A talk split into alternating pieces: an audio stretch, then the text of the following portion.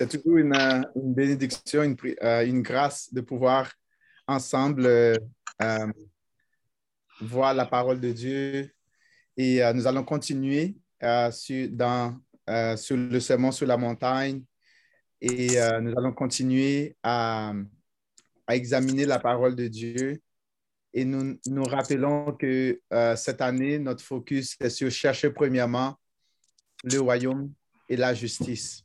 Ce que nous allons voir aujourd'hui, qui est très évident, deux thèmes euh, vraiment intéressants. Euh, tu es maintenant celle de la terre et lumière du monde. Et euh, vraiment, ces choses-là décrivent une facette, décrivent une facette de notre identité. un petit rappel rapide. nous avons vu ensemble ceux qui sont les, bienheureux. en grec, c'est les makaroi qui, ceux qui sont les bienheureux et les vrais héritiers du royaume. Euh, on avait pris le temps d'aller un petit peu plus loin pour parler de ça. Et euh, Jésus va présenter les, les, les euh, qui sont les macaroi? Qui sont les, les, héritiers du royaume? Eh bien, ce sont les pauvres en esprit. Donc, Jésus va, va, va commencer à dire que les pauvres en esprit les pauvres en esprit, les affligés, les débonnaires, c'est-à-dire les doux, les affamés, les, les, assoiffés de la justice, les miséricordieux, c'est-à-dire vraiment les personnes qui sont remplies de bonté, euh, les cœurs purs, c'est-à-dire les cœurs qui sont propres, qui, qui, les cœurs qui sont propres devant Dieu, les artisans de paix, ceux qui recherchent la paix, les persécutés pour la justice, euh, et on, peut dire ceux qui sont zélés pour Jésus. Euh, et les outragés, les persécutés, les faussement accusés, c'est-à-dire ceux qui, persévèrent dans le service malgré les, difficultés de la vie, malgré les problèmes de la vie, malgré les, tensions de la vie, eh bien, on, a ces personnes-là qui sont zélées pour Jésus et qui, persévèrent dans le service de Jésus et qui sont les disciples de Jésus. Et c'est ça que nous avons vu euh, euh, dimanche passé.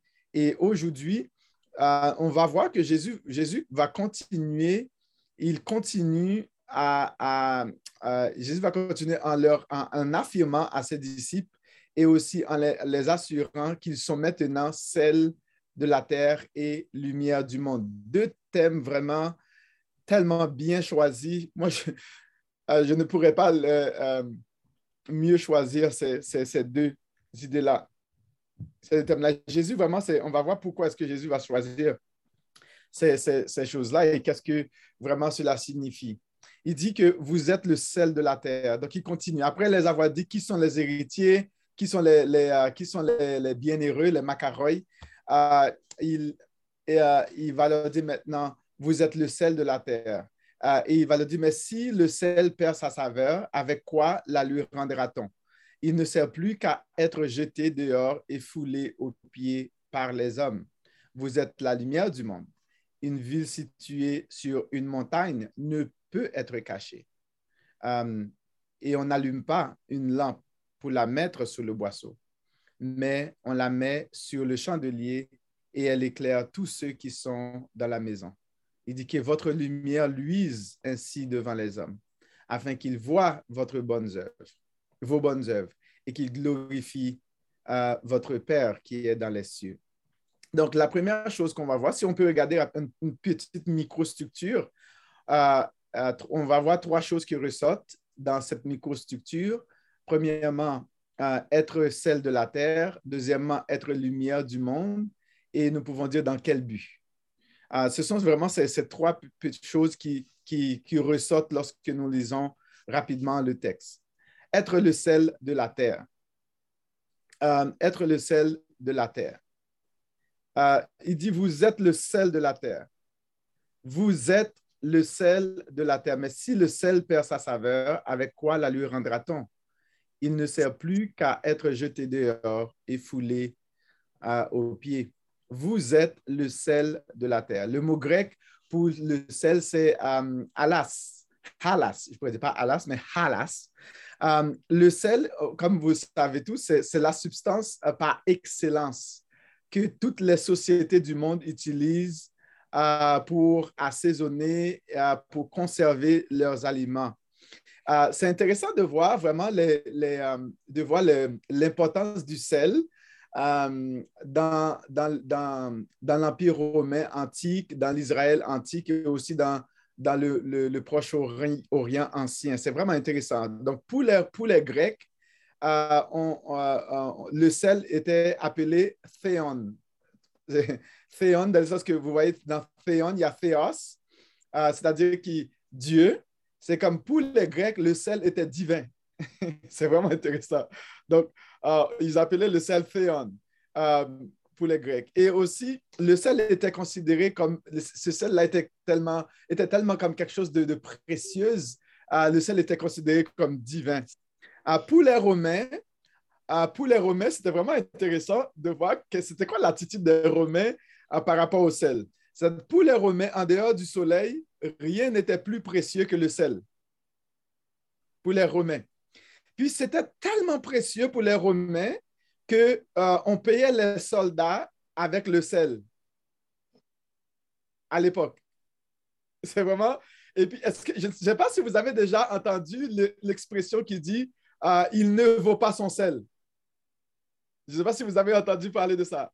Donc, c'est de là que vient l'expression qui dit il ne vaut pas son sel, c'est-à-dire il ne vaut pas son salaire.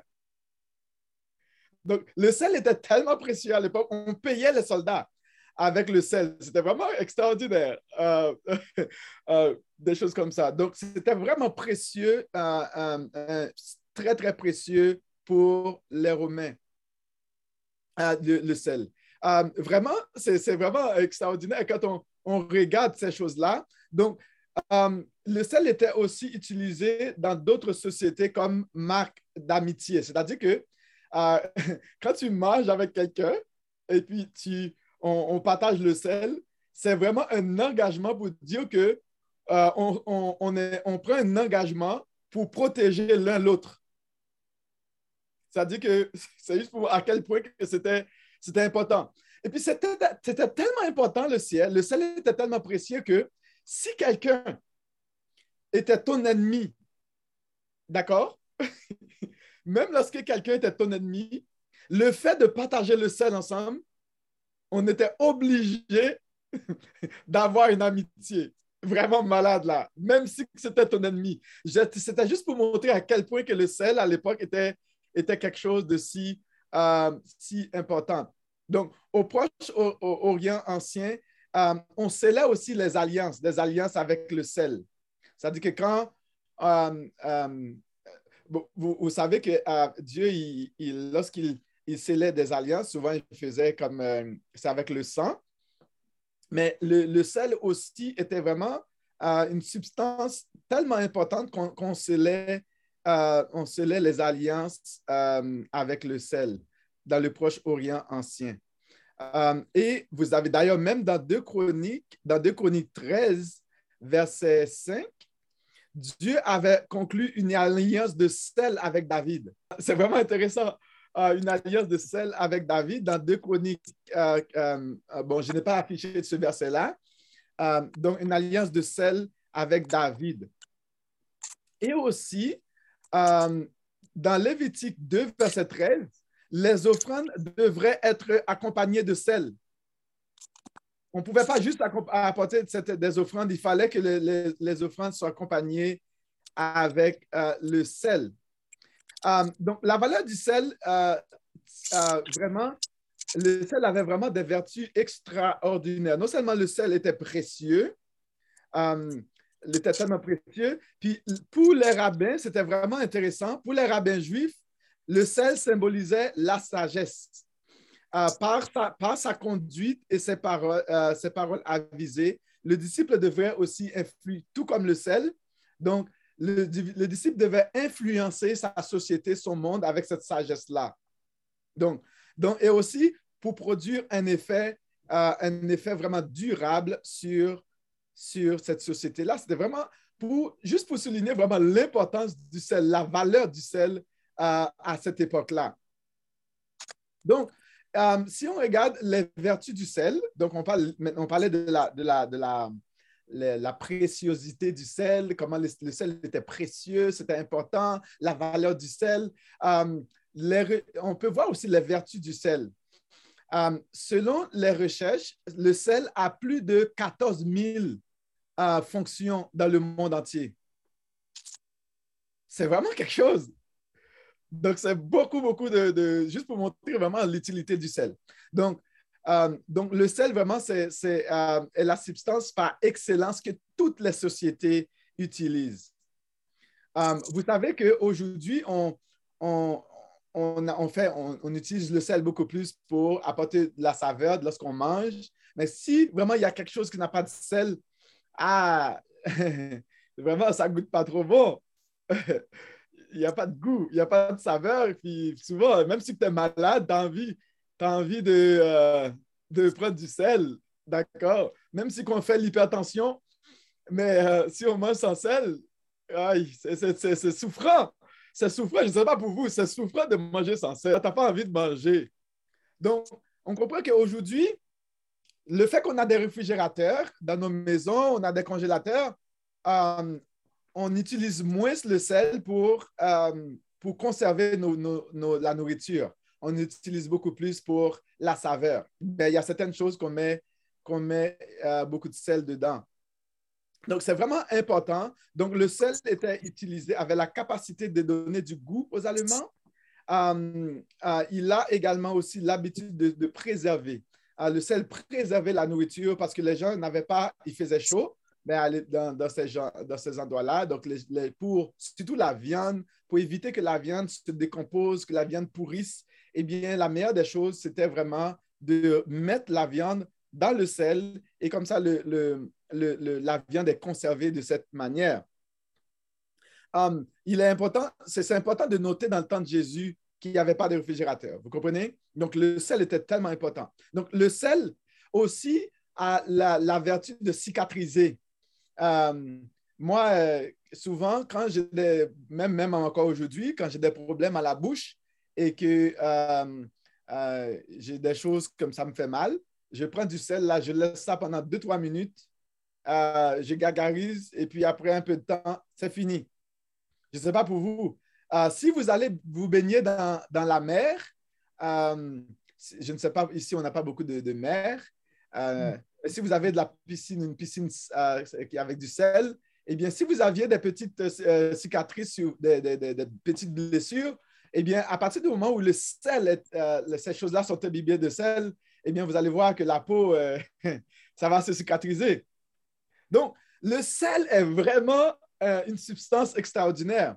Donc, lorsqu'il y a beaucoup d'utilités, plus de 14 000 fonctions du sel. Donc, euh, non seulement dans l'époque gréco-romaine, on payait, on payait vraiment les, soldats avec le sel. Donc, on voit les vertus du sel sont vraiment euh, beaucoup, sont énormes. Et ces mêmes vertus sont aussi applicables aux enfants de Dieu spirituellement. C'est-à-dire que comme le sel, euh, les fils et les filles du royaume servent à donner de la saveur, à conserver, à préserver et à guérir ce monde infecté et affecté par le péché. Vous savez que nous sommes dans un monde qui est en décomposition spirituelle. À chaque jour, on voit que c'est de mal en pire spirituellement.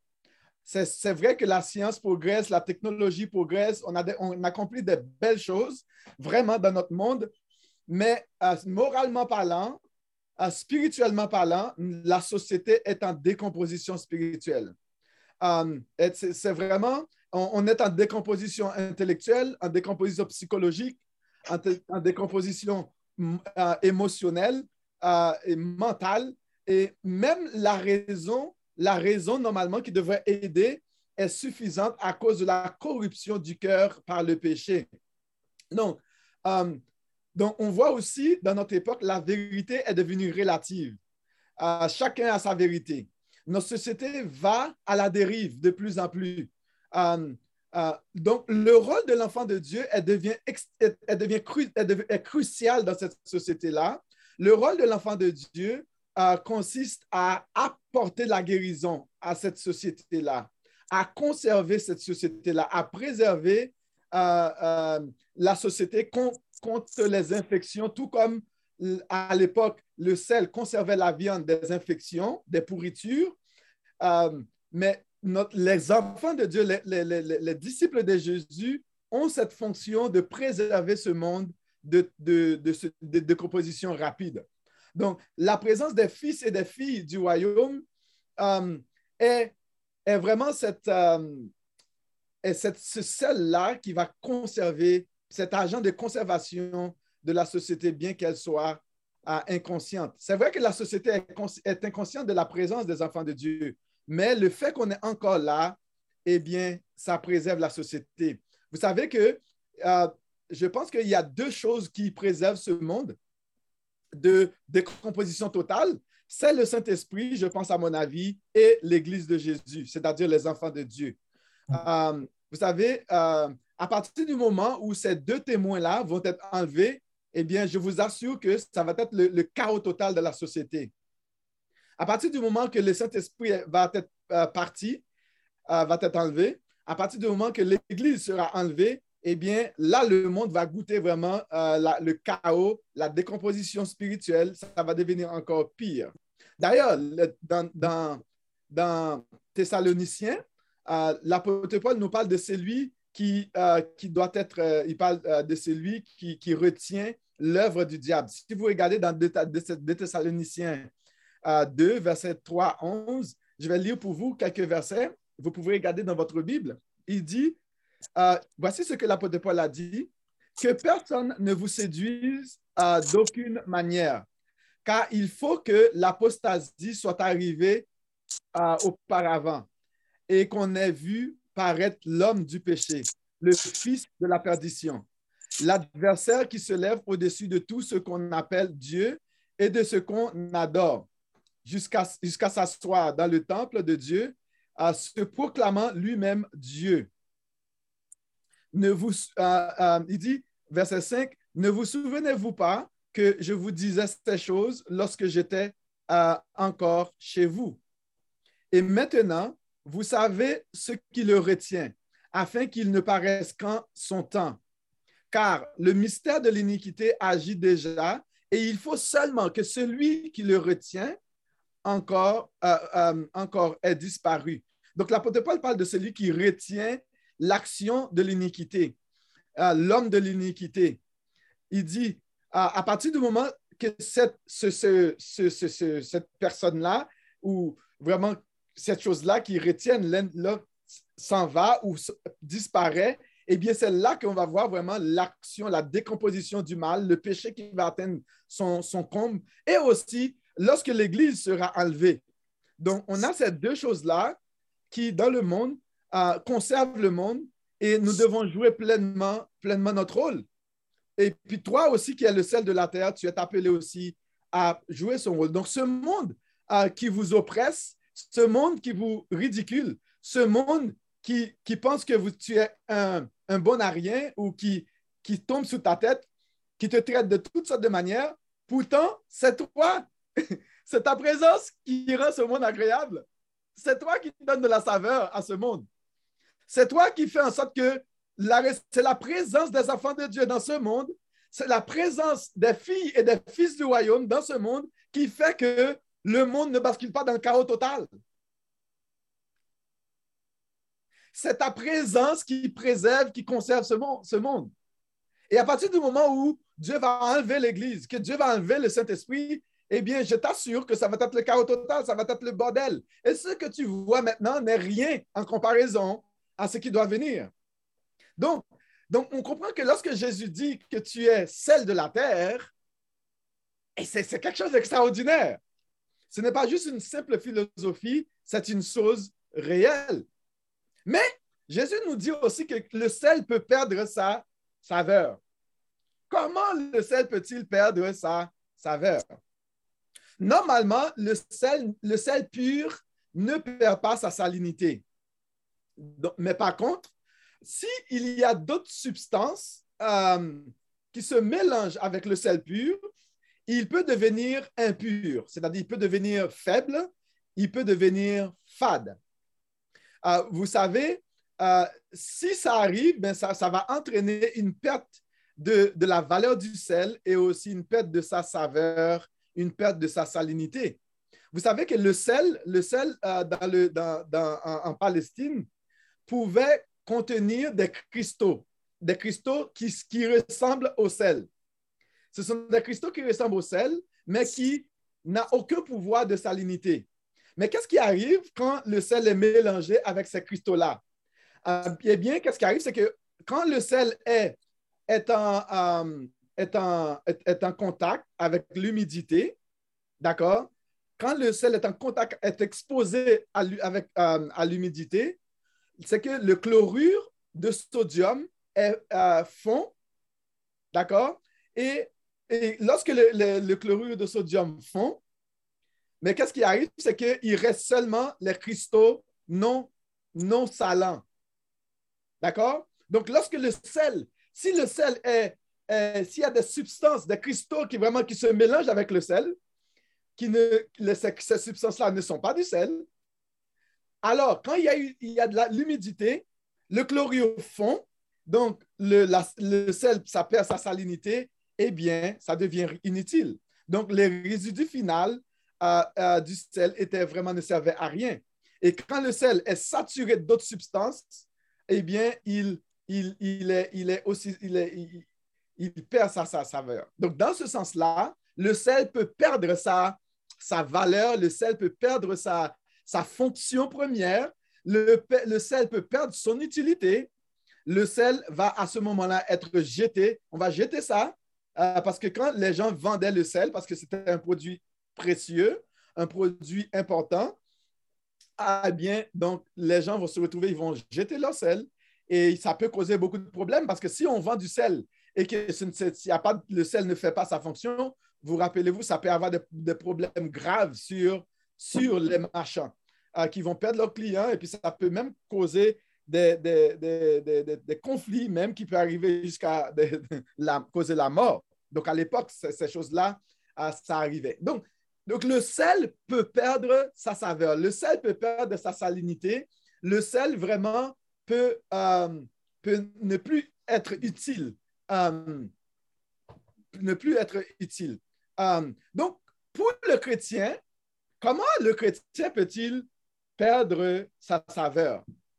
Est-ce que le chrétien peut perdre sa saveur? Oui, le, chrétien peut perdre euh, sa saveur. Il peut devenir inutile. Donc, la grâce de Dieu dans sa vie ne sert quand vraiment ça arrive, c'est que la grâce de Dieu dans sa vie ne sert à rien. Les bénédictions de Dieu dans la vie du croyant ont été inutiles. Euh, il ne sert, euh, euh, ces personnes-là ne servent à rien à leur maître, tout comme le sel qui ne sert à rien. Il n'affecte plus le monde comme il, le devait, le faire, parce que le sel devait avoir un impact, devait, devait conserver le monde. Le chrétien, l'enfant le, de Dieu qui perd sa saveur ne, ne conserve plus le monde. Il est replié sur lui-même. Il est plus concentré sur ses petites affaires. Donc, leur vie n'est plus à la hauteur du royaume de Dieu. D'accord? Au lieu de servir le monde comme il le faut, ah, ils sont devenus des ennuis pour le monde. Et puis, les, ces enfants-là ne, ne, ne gagnent plus la faveur du monde parce que, ben, ils ne servent plus à rien euh, le, le sel, normalement, devait servir à guérir le monde, eh bien, le chrétien qui perd sa saveur ne guérit plus le monde. Le chrétien ne, conserve plus le monde. Euh, le chrétien ne donne plus de la saveur, ne donne plus du goût au monde.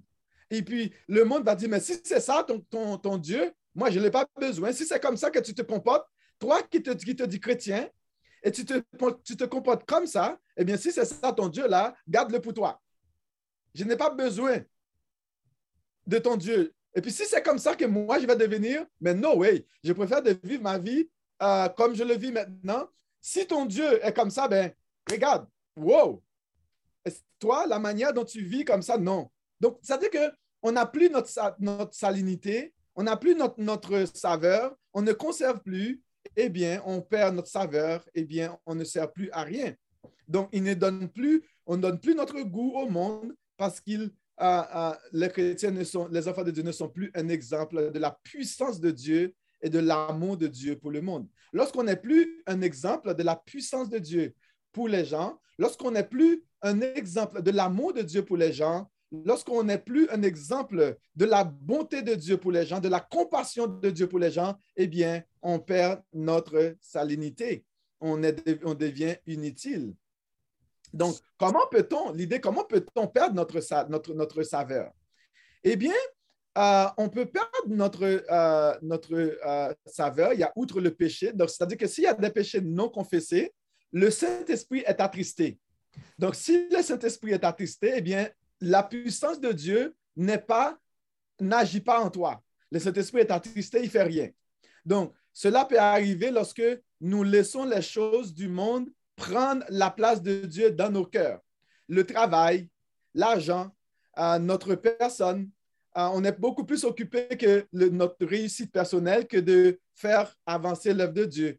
Lorsque nous cherchons les autres choses avant de chercher le royaume de Dieu la justice de Dieu, lorsque nos cœurs ne prennent plus plaisir à la prière, lorsque nos cœurs ne prennent plus plaisir à être en présence de nos frères et de nos sœurs bien-aimés, lorsque nous n'avons plus d'intérêt pour les, pour les choses de Dieu, lorsque nous devenons indifférents à l'égard de ceux qui, qui s'en vont en enfer, sans prier pour eux constamment, lorsque nous ne prions pas pour notre ville, lorsque nous ne prions pas pour nos voisins, lorsque nous ne prions pas pour, pour nos, autorités, lorsque nous ne demandons pas constamment à Dieu d'intervenir dans leur vie, au lieu de nous intéresser au bien-être de ces gens-là, on les critique euh, toujours, on critique le boss du travail, on critique l'employeur, on critique tout le monde, puis on perd notre saveur. Au lieu de prier, au lieu d'être une lumière, une, du sel, ben, on fait l'inverse.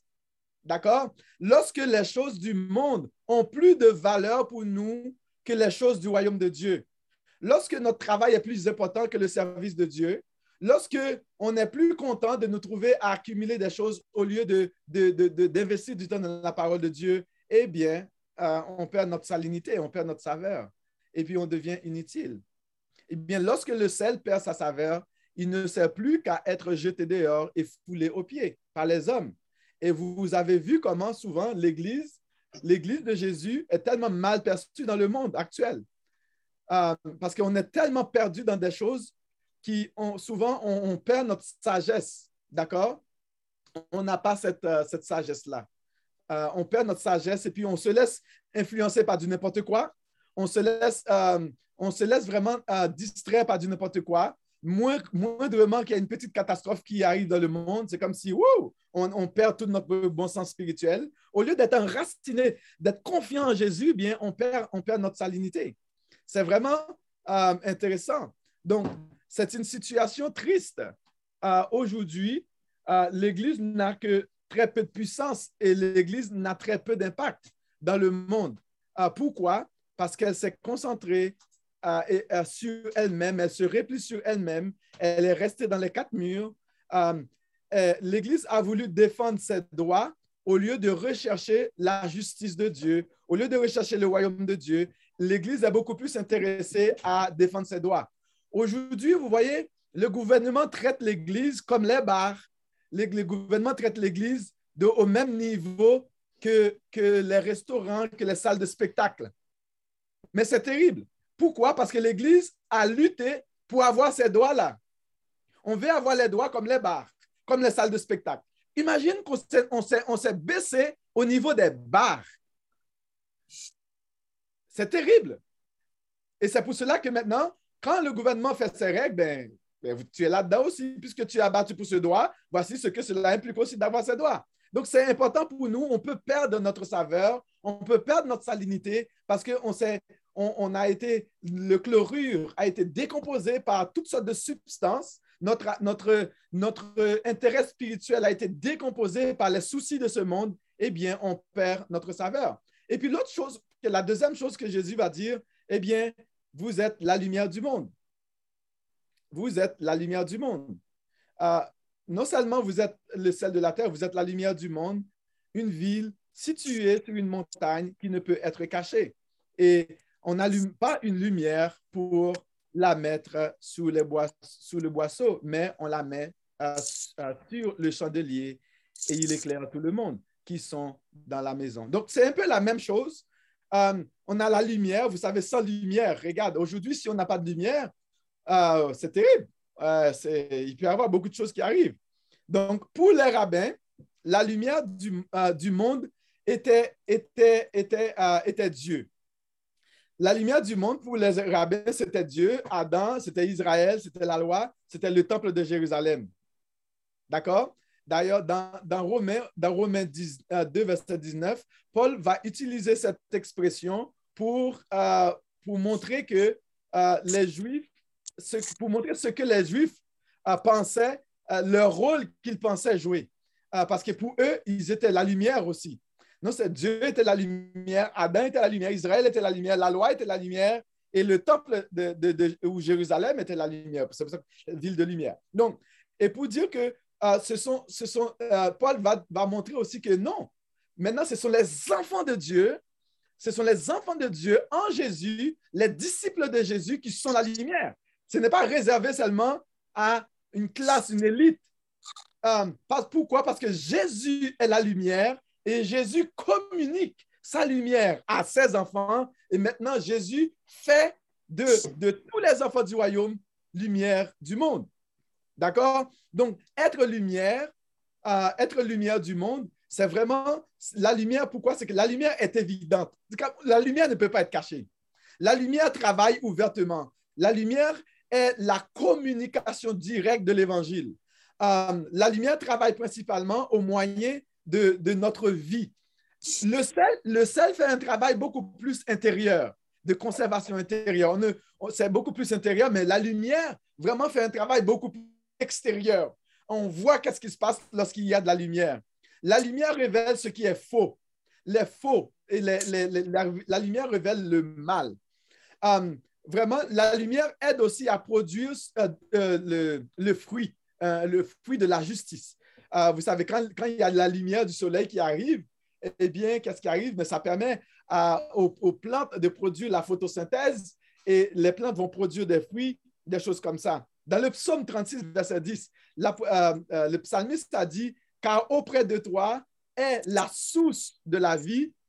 Par ta lumière, nous voyons la lumière. Dans le psaume 119, euh, verset 5, il dit, ta parole est une lampe à mes pieds et une lumière sur mon sentier.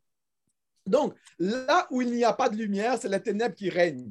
D'accord? Donc, la lumière de Dieu est la communication de sa parole, la révélation de la vérité, la révélation de Dieu. Et cette lumière-là produit en nous le fruit que désire Dieu. Eh bien, lorsqu'il n'y a pas de lumière, il n'y a pas de fruit. D'accord? Euh, on sait que euh, Dieu est la lumière qui brille au sein des ténèbres. Eh bien, il, a fait briller cette lumière en nous. Et en faisant briller cette lumière en nous, nous aussi, nous devenons le reflet de cette lumière et nous brillons dans le monde. Rappelez-vous dans Genèse 1, verset 3-4, Dieu dit que la lumière soit et la lumière fut. Dieu vit que la lumière était bonne. Donc, la lumière est excellente. La lumière est bonne. Être lumière, ce n'est pas une chose simplement, mon frère, ma soeur. Être lumière, là, ce n'est pas une chose à, négliger tu es la lumière, le sel de la terre, c'est-à-dire tu es précieux. Tu es précieux pour la terre. Tu es précieux pour le monde. Tu es la lumière du monde et tu es aussi précieuse. Tu dois éclairer euh, et tu dois révéler la vérité de la parole de Dieu. Tu dois, vivre cette réalité. Donc, on voit la fonction de la lumière. Euh, la fonction de la lumière, c'est d'éclairer. D'accord? La fonction de la lumière, c'est d'éclairer, de montrer euh, la lumière. Il dit que on ne peut pas prendre une lumière et le cacher euh, dans, dans, le boisseau. La, lumière ne sert pas à être cachée. Donc, le boisseau, c'est comme une substance là que vous allez voir qui, qui bon, c'est fait en bois. bon, j'ai mis ça ici, vous pouvez le voir. Et souvent, il dit, on ne peut pas cacher la lumière en dessous de ça.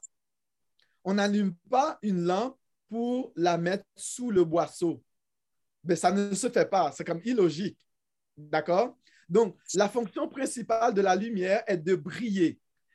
Nous sommes nés de nouveau pour briller.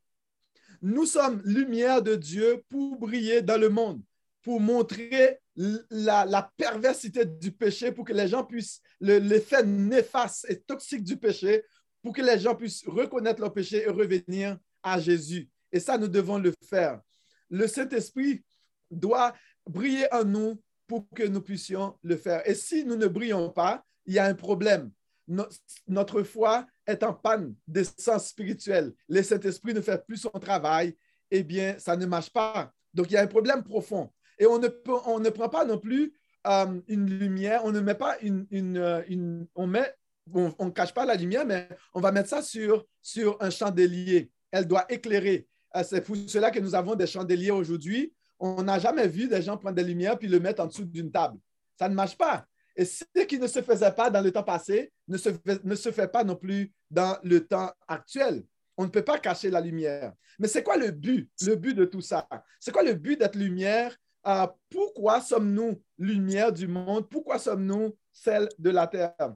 Euh, dans quel but Dieu a-t-il euh, Dieu a-t-il permis que, a-t-il permis pour qu'on soit lumière du monde? Et si nous regardons dans le dernier verset, il dit que votre lumière, lui ainsi devant les hommes, afin qu'ils voient vos bonnes œuvres et qu'ils glorifient votre Père qui est dans les cieux. Donc, le but de tout, euh, ce qu'on fait est pour la gloire de Dieu. Le, le but euh, de ce que nous sommes, le but de ce que nous possédons, le but de toute la bénédiction de Dieu dans nos vies, le but de nos maisons, le but de notre santé, le but de notre vie, le but de notre argent, le but de notre existence, c'est pour la gloire de Dieu.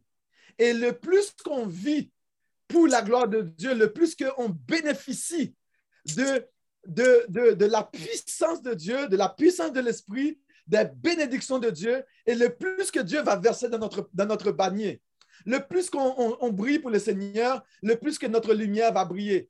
Parce que l'apôtre euh, euh, David a dit que dans ta lumière, nous voyons la lumière. C'est-à-dire que le plus que tu es dans la lumière, le plus que ta lumière brille.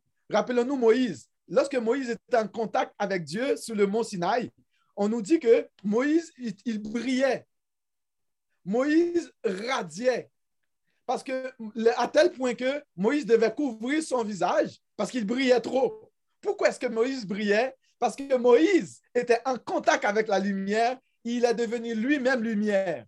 Et ça, c'était vraiment, c'était littéral, là. C'était pas juste euh, une, métaphore. Moïse brillait, on nous dit que Moïse cachait sa face. Eh bien, c'est ça qui arrive. Lorsque nous sommes en contact avec la lumière, lorsque nous restons en contact avec la lumière, eh bien, lorsque nous prenons conscience que notre vie n'est pas juste pour vivre notre petit train-train de la vie de tous les jours ou travailler boulot dodo, mais lorsque nous réalisons que Dieu nous appelle à jouer ce rôle, eh bien, le plus que nous jouons ce rôle, le plus que nous allons briller, le plus que Dieu va être glorifié, le plus que Dieu va, toucher des hommes, le plus que nos vies vont être épanouies, le plus qu'on on va retrouver notre vraie raison d'être.